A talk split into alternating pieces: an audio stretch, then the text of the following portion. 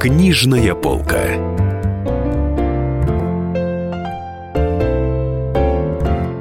Дорогие друзья, это «Книжная полка», Дарья Завгородняя, спецкор «Комсомольской правды». А в гостях у меня Анна Козлова, автор книги «F-20», которая только что, не так давно, получила премию «Национальный бестселлер». Если вы все еще не в курсе, кто это, то представляю Анну посильнее. Это автор сценария «Краткий курс счастливой жизни», сериала «Краткий курс счастливой жизни», который очень нашумел на телевидении и имеет огромное количество поклонников. А, вот Анна, слоган премии «Нацбест» гласит «проснуться знаменитым», но вы уже просыпались знаменитые, собственно, написав сценарий краткого курса? Или тогда вашу знаменитость затмила знаменитость Валерии Гай Германики, которая была режиссером этого сериала? А, здравствуйте. Ну, литература и кино – это вообще разные виды спорта. Кино – это искусство коллективное. А, поэтому неизбежно а, некоторое разделение славы в случае удачного проекта, но, безусловно, э, охват аудитории очень широкий, и, а, конечно, ты чувствуешь да, какой-то отклик, э, известность, да, она действительно приходит, приходит как бы как э, с позитивной, так и с не очень стороны. А, но вообще я не могу сказать, что до краткого курса я прям уж совсем ощущала себя такой безвестной, никому не нужной. А, у меня на тот момент уже было пять книг, Поэтому, ну, да. Ну, мне кажется, что лучший способ прославиться массово – это написать сценарий телесериалов все таки Такого, тем более, резонансного. Ну да, да, наверное. А что, в общем, мне это очень тогда помогло. Гадости какие-нибудь писали вам в интернете? Ой, слушайте, мне постоянно пишут гадости, и сейчас пишут гадости. Пишут, то есть все нормально. Все хорошо с этим. Популярность да. идет своим чередом. А, еще до того, да, вы проснулись прежде краткого курса, вы еще раз проснулись знаменитый, когда издатели хотели сжечь вашу книгу Плакса. Ну, не сжечь, они... Там была менее драматическая ситуация. Это, по-моему, была первая ваша книга, да? Да, это была первая моя книга, и там был... Ну, это, в общем, было, были нулевые годы, и тогда такого рода вещи, они происходили. А, там был а, конфликт а, некий вяло текущий издателя, ну, собственно, с инвестором, да, с человеком, который давал деньги на всю эту шарашку. А, и как-то вдруг внезапно выяснилось, что он а, какой-то очень православный человек. Он вообще на самом деле давал деньги не на всякую мерзость, а на то, чтобы в книгах там как-то славили Господа, семейные ценности, ну все такое. Но вот, у вас с этим то, не очень. У меня было с этим не очень, а поскольку, ну, он думал, что как бы славить Господа и семейные ценности, это, в общем, априорно, это даже не надо как бы заглядывать, потому что, ну, понятно, а зачем еще издавать книги, кроме как для этого. И вот вот, собственно, когда он прочитал то, что то, что предлагалось выпустить, собственно, мою книгу, он э, очень разозлился, поскольку, ну, как бы он считался вправе, это были его деньги, там начался вот этот вот абсурдный конфликт, и ну, как бы там действительно часть тиража просто была опущена под нож. Ужасно. Это же, причем это двух, 2008 год, таких м-м. каких-то гонений. Это не 2008 2007 год, это Пора. 2004 год. А, четвертый, да. Да-да. То есть еще совершенно ни, никакие там Роскомнадзоровские и, так сказать, православные э, крики не раздавались. Ну, они писателей. уже крепли, они уже крепли, набирали силы. А, да. а про что была книга Плакса? Напомните нашим дорогим слушателям. А, это была книга о э, женщине, которая э, жила в в Арабских Эмиратах, занималась там проституцией, потом, ну, как-то обстоятельства ее жизни изменились, и она вернулась в Москву и попыталась устроиться как-то вот в новой реальности Москвы без проституции. И к чему это привело? Ну, то есть ни к чему хорошему, я так понимаю. Ну, как сказать, нет, мне кажется, что ну, ей удалось как-то, в общем, изменить свою жизнь, взгляд на нее. Так почему же этому дяденьке не понравилось? Странно. Ну, наверное, понимаете, это же как бы такая православная тема, да, что как бы сексом можно заниматься, но без излишней страстности. А, вот, поэтому, возможно, излишняя страстность его как раз покоробила. Слушайте, ну у вас в ваших книгах действительно очень много секса, я бы сказала, не по-женски много. Я еще понимаю, если бы вы были Василий Аксенов, у которого тоже этого дела много, но вы женщина, и у вас обязательно в какой-то момент будет любовная история, и все обязательно будут получать удовольствие. Это, конечно, чудовищно. В жизни такого вообще никогда не бывает. Но, но вот у вас как-то, мне показалось, этого многовато для девочки, нет? Но я не знаю, если честно, кто как бы, э, что является мерилом, да, и кто устанавливает эти нормы, что вот, э, вот столько для девочки нормально, а вот столько уже многовато. А, слушайте, ну это смешно, по-моему. Если бы эта тема как бы была не важна, это бы бесконечно не обсуждалось э, в интернете, в фейсбуках, форумах, блогах. Мы бы не слушали все время про это по радио, в песнях, мы бы не смотрели фильмы на эту тему. Поэтому э, я не люблю вот это вот лицемерие на тему того, что ну давайте уже как-то вот будем писать о чем-то настоящем, хорошем. Ну зачем нам этот секс, действительно? Ну как бы, если бы он был не нужен, а, был бы другой запрос, и я думаю, что я бы его чувствовала. Ну, слушайте, а вот как вам вот, это, вот эти ощущения? Я всем э, писателям этот вопрос задаю с некоторых пор. Во-первых, на книге маркировка 18+, а во-вторых, большими буквами написано «содержит нецензурную брань». Вы, я, да, честно целых говоря, три, целых три слова. Да, да, я что-то не припомню там особенно нецензурной брани, все написано э, литературным языком. Ну, вот как у вас по ощущениям это? Э, вот. Ну, вы понимаете, ну... Э как бы жизнь, да, особенно в последние годы, она а, полна какой-то бытовой дикости. Но если на ней фиксироваться, да, вот как, например, э, Нина Берберова в своих воспоминаниях э, там описывает, как они с Ходосевичем переехали в Берлин после революции, как ему было тяжело, и он очень фиксировался на вот каких-то таких мелких бытовых э, пускай даже абсурдных, но, в общем, незначительных трудностях, и впадал вот в такое вот очень депрессивное, истерическое состояние, то есть там он видел в окно какого-нибудь человека в уродливой шляпе, потом ложился на диван и говорил, нет, я, я не могу на это смотреть, я больше никуда сегодня не пойду. Вот.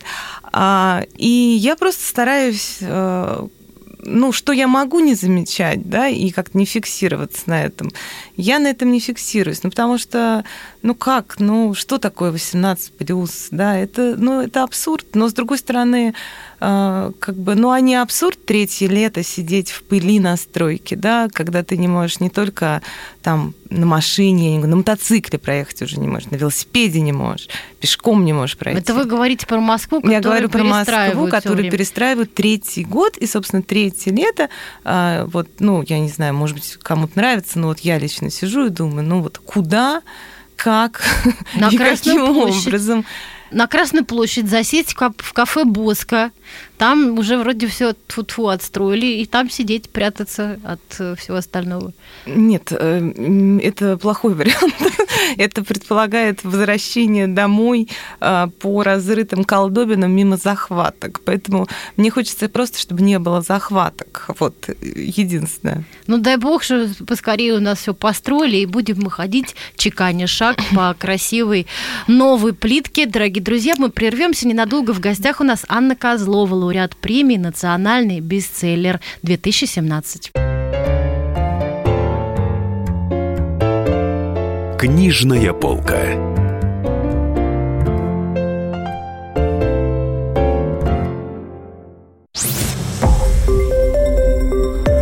Радио «Комсомольская правда». Более сотни городов вещания и многомиллионная аудитория. Ставрополь 105 и 7 FM. Эм. Севастополь 107 и 7 FM. Калининград 107 и 2 FM. Москва 97 и 2 FM. Слушаем всей страной.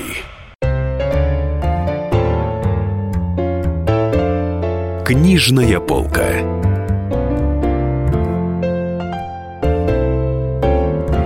Дорогие друзья, это «Книжная полка», Дарья Завгородняя. В гостях у нас Анна Козлова, лауреат премии «Национальный бестселлер» за роман «Ф». 20 о девочках, о психологии девочки-подростка и ее сестры, которых страдают шизофренией. Это очень интересный текст, и мне бы хотелось вот э, немножко об этом поговорить, потому что книгу я достала еле-еле. Она кончилась в магазинах, э, виртуальных интернет-магазинах очень быстро. И в одном я ее нашла за 350 рублей, кстати, скажу вам. Вот. Но, может быть, где-то есть подешевле, хотя я сомневаюсь, раз Анна стала уже лауреатом премии. Кстати, премия там, она в денежном выражении что-нибудь составляет какие-нибудь, какую-нибудь сумму? Один миллион рублей, который э, распределяется в соотношении 1 к 9, одна часть э, человеку-номинатору, который, э, собственно, выдвинул книгу на премию, ну и, соответственно, 9 частей лауреату. 9 частей... А, э... Плюс налоги. А, и в итоге сколько вы чистыми получили? В районе 800. Ну, ничего, так нормально. Вы уже как-нибудь распланировали, куда потратите? Слушайте, знаете, ну благодаря тому, что я, в общем, э, плотно и много занимаюсь сценарной деятельностью, это не то, чтобы вот, ну, это не то, чтобы какая-то для меня ну, та сумма, на которую я серьезно рассчитываю, планировала что-то. Ну, вот так, есть... в принципе, ну, как бы каких-то планов нет. Ну, пусть пусть будет. Ну, вообще хорошо, можно, можно квартиру новую купить. Ну, ладно, да я... Что? Как? Ипотеку, первый взнос сделать. Ну, да, давайте лучше про духовный поговорим. Что я действительно все пытаюсь куда-то куда съехать. Вот почему вы выбрали название F20? Потому что э, по коду МКБ F20, ну там дальше иногда идут еще циферки, иногда не идут, это шизофрения. То есть это то, что вот врачи, понимают врачи, когда они друг с другом переписываются во всяких там угу. справочках и всего прочего. МКБ, я поясню, это международный классификатор болезней, которым пользуются э, доктора в России и, я так понимаю, во всем мире, мире, кроме да. Америки, по-моему, где действует другой, другой, другой классификатор, там у них собственный. Вот а в связи с чем вы решили обратиться к этой теме? Вот, ну вот как у вас так повернулось в голове? Интересно, что вы решили а, написать а, книгу именно от лица а, девушки с таким диагнозом. Вы знаете, а, это был а, как бы случайный, случайный серфинг вынес меня на форум шизофреников, а, с которого я уже просто уйти не смогла. Я в течение, наверное, полугода каждый божий день заходила туда, я читала про лекарства, про госпитализации, про психозы, про трипы, про советскую психиатрию, а, про все то, что люди переживают и что они, ну, по сути дела, не имеют возможности сказать никому, кроме таких же, как они, э, ну, как, да, условно больных людей, да, переживших все то же самое, потому что ну, потому что, понятно, ведь нормального человека вся эта мерзость не заинтересует. А, мне было безумно интересно, потому что я погрузилась в другой мир, да, он, это не то, что, не то, что другой мир, да, это тот же самый мир, да, но просто я получила неожиданно какой-то альтернативный взгляд на жизнь, на происходящее, на отношения людей. Мне было реально очень интересно, я очень много оттуда взяла. Потому что, например, схемы приема лекарств, вообще их названия, все прочее, ну, как бы это этим надо как прям реально было запариваться, да, то есть на тот момент, когда я начала писать роман, я уже настолько хорошо знала, да, что и в каких ситуациях назначают врачи, что мне даже не надо было как бы справляться, да причем начиная там от э, советского времени, когда были одни медикаменты, да, потом вот вот история вообще нейролептиков, как э, там удалялась побочка, какая осталась, все прочее. Вот, поэтому э, я на самом деле получила неоценимый материал, за что я безумно благодарна всем участникам форума, который назывался «Шизаорг». Да, вот, друзья, кстати, это интересно в порядке приобретения нового опыта. Но что-нибудь к вашему знанию человеческой природы вообще это добавило? Что-то с внутренним вашим миром срезонировало? Все мы немножко, в общем, творческие люди особенно немножко имеем некие Вы понимаете, ну, я не знаю, что срезонировало, я просто поняла, что э, есть варианты, да, что люди могут быть такими, а могут быть такими, но э, это не, то есть тот э, факт, что они больны, причем больны неизлечимо, да, потому что шизофрения может э, иметь э, ремиссию, может даже длительную ремиссию, но вы никогда от нее не вылечитесь, и лекарства от нее не существует. Это не делает их хуже, это не совершенно ничего их не лишает, это просто, ну как бы, это ужасная действительно ситуация, но то мужество, с которым люди вообще с этим живут и с этим борются, оно реально меня восхитило. И более того, я, наверное, давно и нигде не находила такого мрачного чувства юмора по поводу вообще жизни и ситуации, да, потому что э, это реально было дико смешно, когда люди там, ну, как бы просто описывали то, что они думали в психозах, что с ними происходило. Да, как, как они выходят ним... из своего тела, слушают да, да, голоса, да, да, да, как они примиряются с этими разными людьми у себя в голове. Это же, вот я поясняю слушателям, потому что это действительно все а, ну, необыкновенно интересно. Вот а, а, героиня Юля, главная героиня, она все-таки очень неплохо социально адаптируется, в принципе, хоть она и больна ну, по сравнению с другими людьми. Ей удается, например, скрывать свой диагноз от родных. И она же скрывает, да, ведь? И она хорошо учится. То есть... Ну, наличие шизофрении как раз совсем не предполагает, что человек плохо учится или вообще как бы социально не адаптирован. Другое дело, что э, скрывать является очень часто единственной возможностью, потому что э, общество очень боится а, очень боится диагноза, очень боится, не желая вникать, да, вообще, в принципе, в то, что это такое, да, потому что на хорошего человека, больного раком, а, или на собачку, у которой нет домика, а, нам как бы не стыдно не собирать деньги, не давать деньги, но собирать деньги на шизофреников, ну как-то, да, согласитесь, да. кто же, кто же даст, да, а, пускай сидят там где-то, да, в специальных местах и не отсвечивают. А, поэтому а, проблема же в том, что как только ты об этом говоришь, ты автоматически становишься изгоем.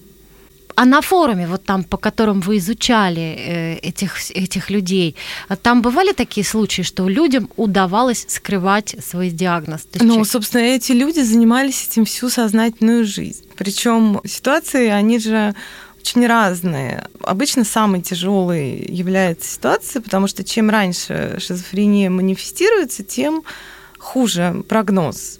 То есть если это происходит там вот в раннем возрасте, до 10, скажем, лет, то это наиболее трудная поддающаяся форма. Обычно, если это происходит, это происходит обычно до 27-30 лет, но, как правило, в пубертате, да, там, в позднем. Но, опять-таки, психоз, госпитализация, лечение совершенно не предполагают того, что дальше человек э, недееспособен или там одержим или, значит, не может э, адаптироваться к условиям социума.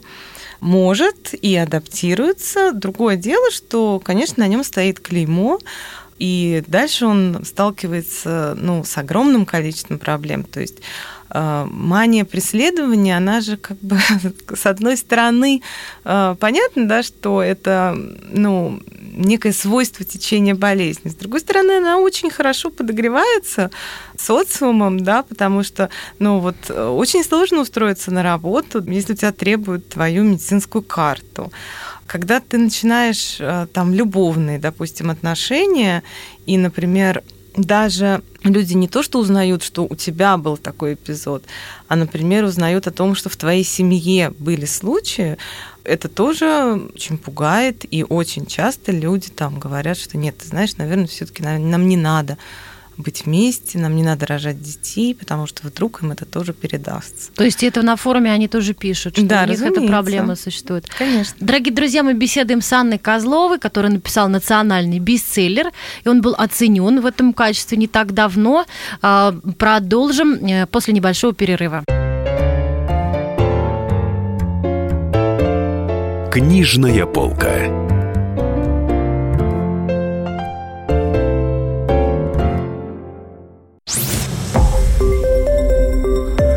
Радио «Комсомольская правда». Более сотни городов вещания и многомиллионная аудитория. Ставрополь 105 и 7 FM. Эм. Севастополь 107 и 7 FM. Эм. Калининград 107 и 2 FM. Эм. Москва 97 и 2 FM. Слушаем всей страной. Книжная полка.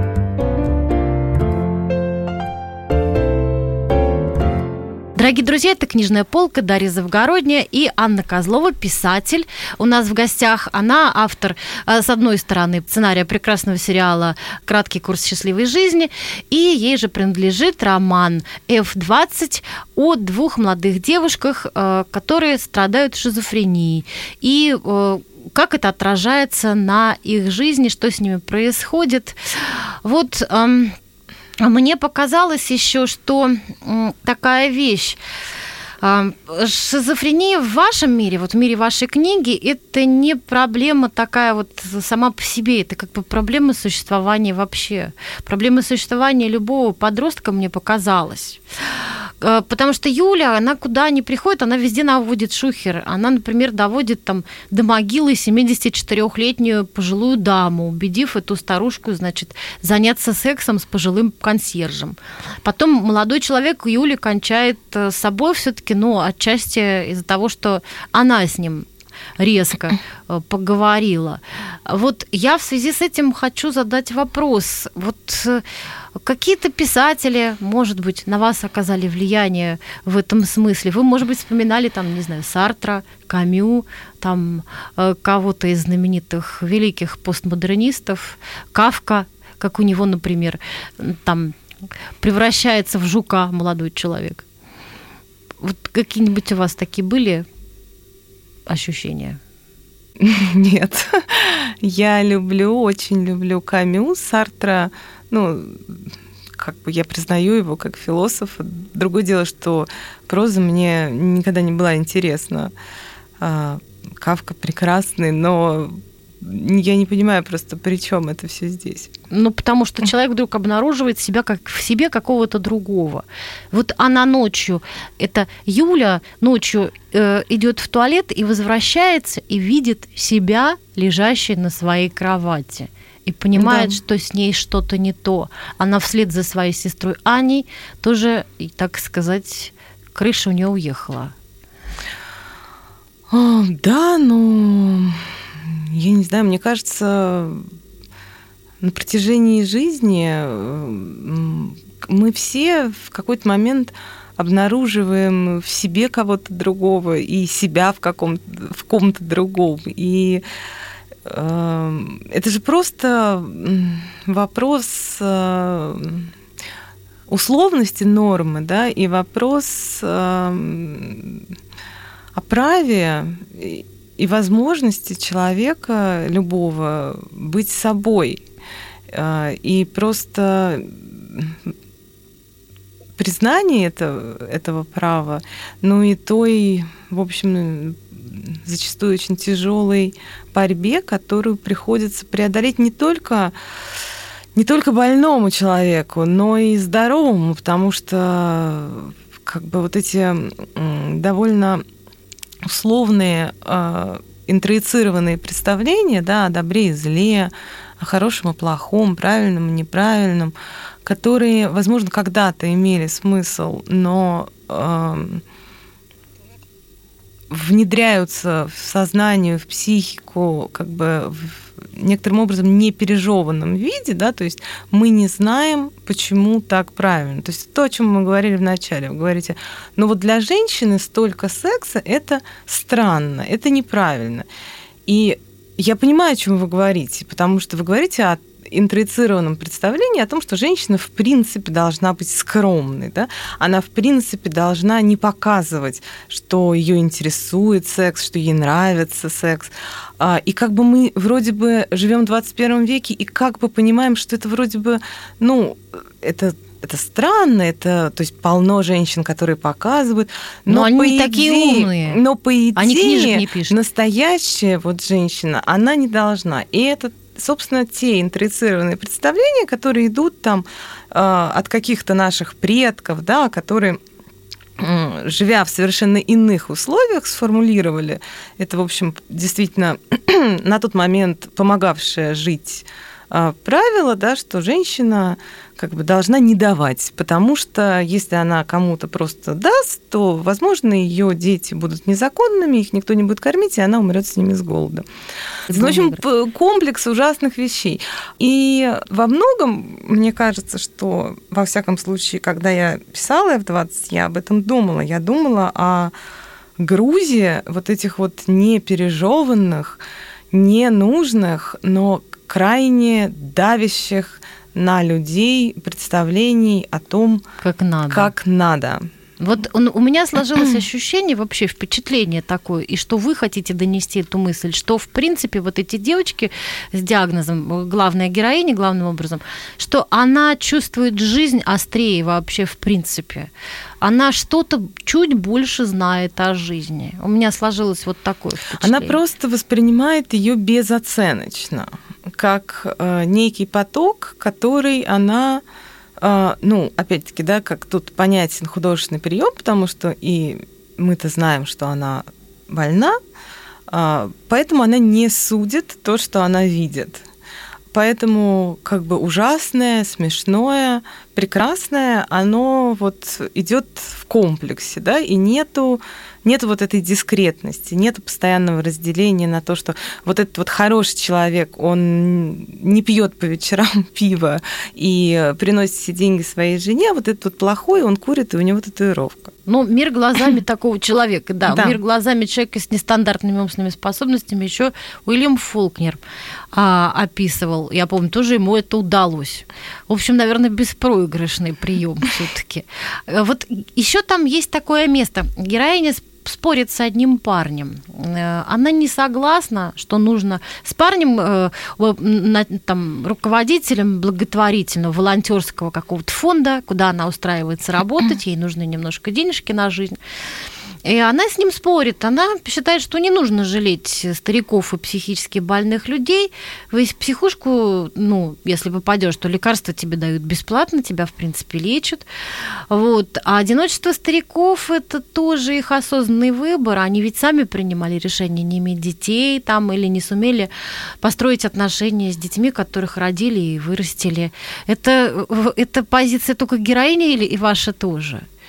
Эта позиция, она касается не конкретно стариков и э, людей, попавших да, в тяжелую жизненную ситуацию, например, маленьких детей, больных э, теми или иными заболеваниями, она касается лицемерия, которое э, принято в отношении э, людей, условно находящихся в беде. Да?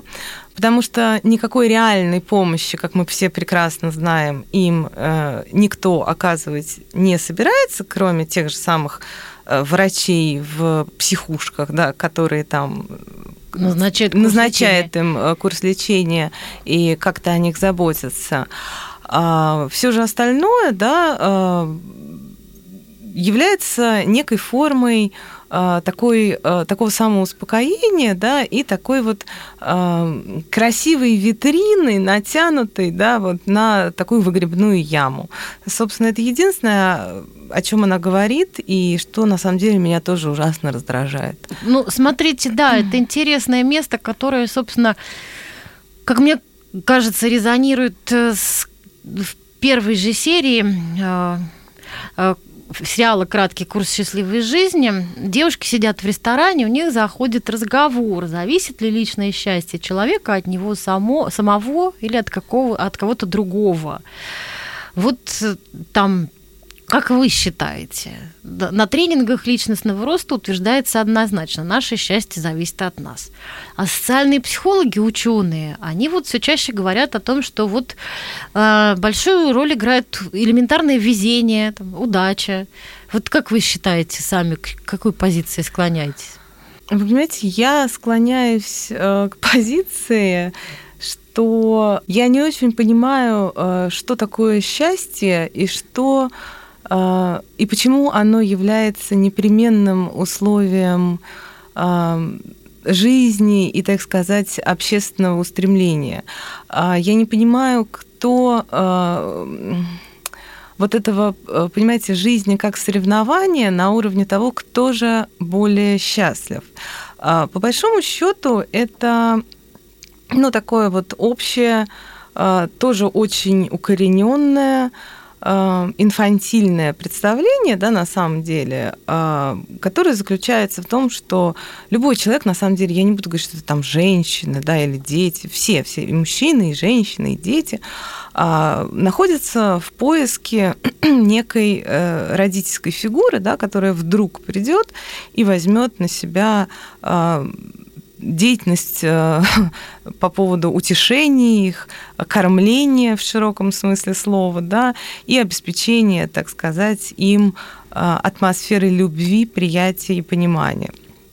И вопрос о том, что да, вот э, личностные тренинги, призывающие людей быть взять наконец-то жизнь в свои руки, да, это вот на самом деле вещи, которые очень сильно коррелируются с благотворительностью в том смысле, в котором мы ее обсуждали, да, помощи старичкам, детям, собачкам э, и так далее. То есть это некое такое довольно распространенное желание вести себя хорошо, чтобы тебя похвалил папа, пришедший, мама, Господь Бог, да, та самая родительская фигура, которая якобы на тебя смотрит, да, а, подсчитывает твои хорошие поступки, плохие, а потом придет и, конечно, отсыпет тебе счастье.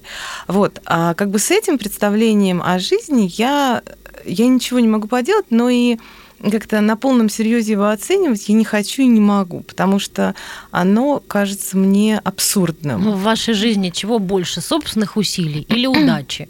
Я не верю э, и никогда не поверю, что удача э, может прийти э, удача, она везде, понимаете, но она как бы либо ложится на какую-то уже подготовленную почву, да, либо не ложиться, потому что что значит удача? То есть э, вот, например, там, ну, просто возьмем такую самую распространенную ситуацию представления об удаче. Если в принципе, ты никогда собой не занималась и, э, я не знаю, сидишь в торговом центре, э, ешь бургер Кинг и пьешь пиво, а вот он сидит за соседним столиком, случайно там оказавшийся, я Твой не знаю, принц. агент Вога, да, который ищет модель, вторую Наталью Водянову. А ты уже бы, задница наела. А ты уже наел. Как бы как вот удача, вот удача, вот удача. Как бы причем здесь ты, если ты не Э, владеешь своей жизнью. Как бы, когда ты ей владеешь, тогда, да,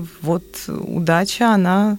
Дорогие друзья, мы ненадолго прервемся. У нас в гостях Анна Козлова, которая получила только что премию «Национальный бестселлер». А я Дарья Завгородня. Книжная полка.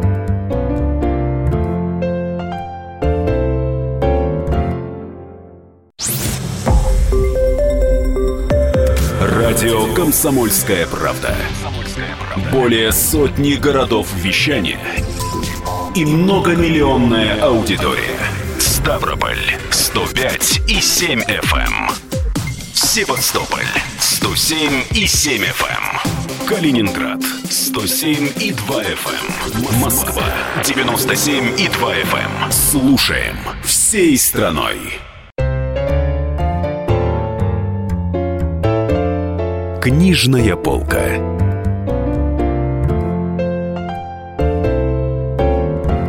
Дорогие друзья, книжная полка, Дарья Завгородняя и со мной вместе Анна Козлова, которая написала национальный бестселлер F20 про двух молодых девушек, больных шизофренией. А, получился остросюжетный бестселлер, его уже нигде не купишь. Вот мы с Анной и обсуждаем его и жизнь в принципе. А вот э, перед перерывом мы говорили о том, что существует некая женская литература с женской проблематикой, э, с женскими какими-то особенностями. Вот есть такая вещь, э, как мастерство сценариста. Не зря мы про это заговорили. Сейчас очень модно всякие курсы, тренинги про мастерство сценариста. Расскажите, вы учились писать сценарии где-то специально? Нет. Или это ваш дар? Нет, я закончила журфак МГУ ну, все закончили журфак МГУ, слушайте, но не все умеют писать диалоги хорошо. Ну, это, наверное, какое-то свойство. С этим я ничего не могу поделать. Меня очень... я, я, я знаю эту проблему очень хорошо изнутри, а, но, понимаете, это же как э, ну, кто-то может решать интегралы, кто-то не может. Я, например, не могу. Вот вообще просто у меня не работает мозг в этом направлении. А, но я слышу хорошо речь, и я ее могу воспроизводить. При этом у меня есть куча других минусов. Я, например, я топографический кретин, у меня нет пространственного мышления. То есть, ну, как бы в одном месте хорошо, в других как-то не очень. Давеча на вашем месте сидел Дмитрий Глуховский. И он говорил, что женщины вообще ведут тайное сражение за мужчин. Они выстраивают интриги, убирают конкурентов. Мы со, с, моей, с моим соведущим Денисом Корсаковым, который сейчас в командировке, мы тогда выпали в осадок. Э, вот вы, как вы считаете, женщины сражаются за мужчин? За Дмитрия Глуховского? Да. Не знаю. Я не знаю, я хотела посмотреть на этих женщин.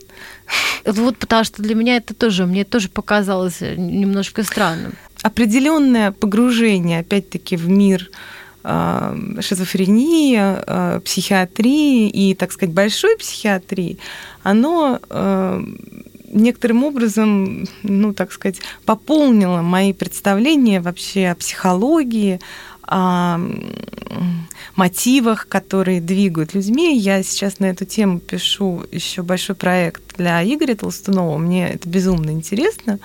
Мне очень нравится вообще с этим работать. И я могу сказать только одно. То есть, когда человек что-то говорит, я обычно, то есть последнее там уже какое-то время, я не воспринимаю это, я не оцениваю это как сообщение. Я просто задумываюсь, для чего и почему человек такое говорит. Да? И если вот мы ну, я понимаю, что я сейчас цепляюсь, но просто вот если мы представляем себе Дмитрия Глуховского, который сидит и говорит, что женщины борются за мужчин и устраняют конкуренток, скорее всего, это ну, он как говорит, сказал, ну, в общем, говорит похоже. о его очень сильном желании, чтобы так было, да, и о том, что, возможно, он чувствует себя покинутым и крайне мало интересным женщинам, да, а, потому что, когда мы говорим о том, что вы знаете, эти журналисты звонят, да, обычный человек, как вот э, в разговоре, это очень хорошо всегда видно на примере Фейсбука, да,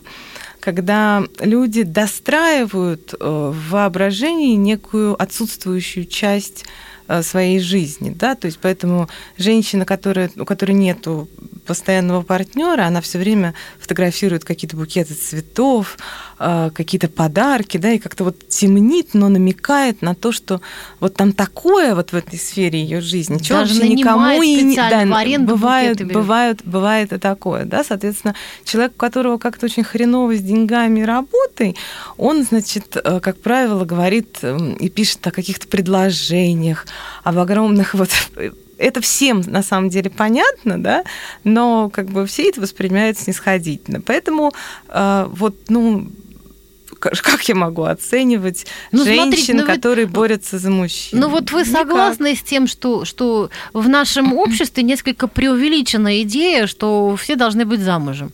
А, и вообще слишком стремятся замуж очень многие. И в кратком курсе счастливой жизни, собственно, тоже об этом отчасти. И в F20 там мама девочки стремится приобрести себе мужчину, в итоге находит свою прежнюю любовь. Ну, вы понимаете, это социально одобряемое поведение, да, и э, на самом деле это то, к чему э, общество побуждает женщин. И бессмысленно говорить, что это не так. Да? Э, несмотря на то, что как бы сейчас есть определенные подвижки в, в этой области, да, и иногда и некоторым образом эта система, она меняется. Да?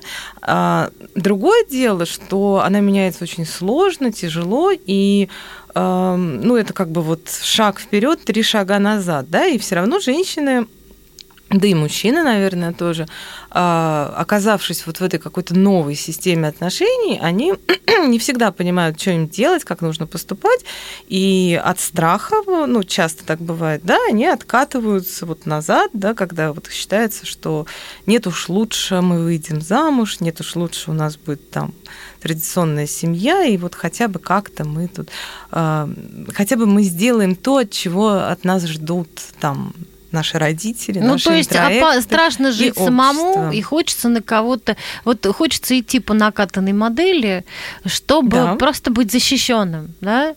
То есть вот, ну, Понимаете, не хочется э, смысл э, в том, чтобы не брать на себя ответственность, потому что брать на себя ответственность, как бы, с одной стороны, страшно, с другой стороны, когда ты это делаешь, ты оказываешься под перекрестным огнем общественного осуждения, потому что на самом деле тебя не поддерживают не только как бы люди посторонние, да, которые на тебя смотрят, которые, по сути дела, тебя не знают, да, они только знают тебя как транслятора некоторых мнений, да, идей, которые вот они получают через там социальные сети, твои какие-то книжки, сериалы, но м, тебя не поддерживают даже близкие люди, да, потому что м, оказаться, в общем, совершенно одним со своими убеждениями, это требует ну, большого мужества, э, которое не всегда у людей есть, да и, в общем, наверное, невозможно требовать, да, чтобы оно у всех было, потому что, ну как? Вы чувствуете, что в нашем мире есть дискриминация женщин? Или ее нет? Ну, в писательской среде я вижу, что ее нет. А нет, вот... безусловно, она есть. Есть? А,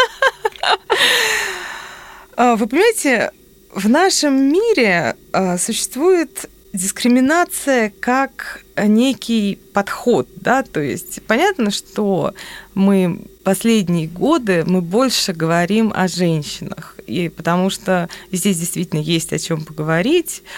Другое дело, что у нас э, на планете живут, по-моему, сейчас около 7 миллиардов человек, да, и, по-моему, около двух миллиардов э, людей живут в состоянии голода. Да?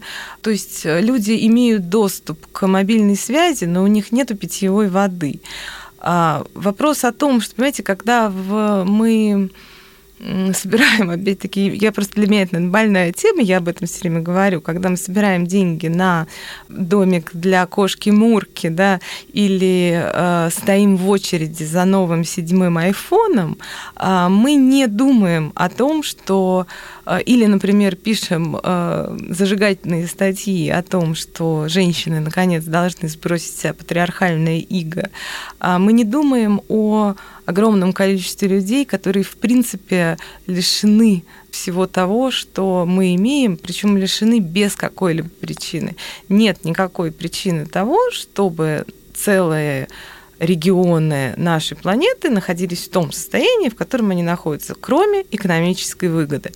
Поэтому нельзя сделать справедливым отношение к женщине или каким-либо иным группам в мире, который изначально стоит э, на несправедливых началах. В этом смысле я придерживаюсь абсолютно левых убеждений, и я считаю, что это неправильно. Какую мы следующую книгу увидим, вышедшую из-под вашего пера? Надеюсь, что увидите, но не так скоро, а в самое ближайшее время вы увидите все мои старые книги, которые будут э, переизданы, э, потому что, ну, как-то запрос есть, он сформулирован, и, в общем, издательство готово в этом смысле его удовлетворить, не забыв и себя. Когда-то вы сделали, вы сказали в интервью, по-моему, Захару Прилепину, что э, герой вашего романа будет мужчина следующий. Вы написали такой роман, где главный герой мужчина?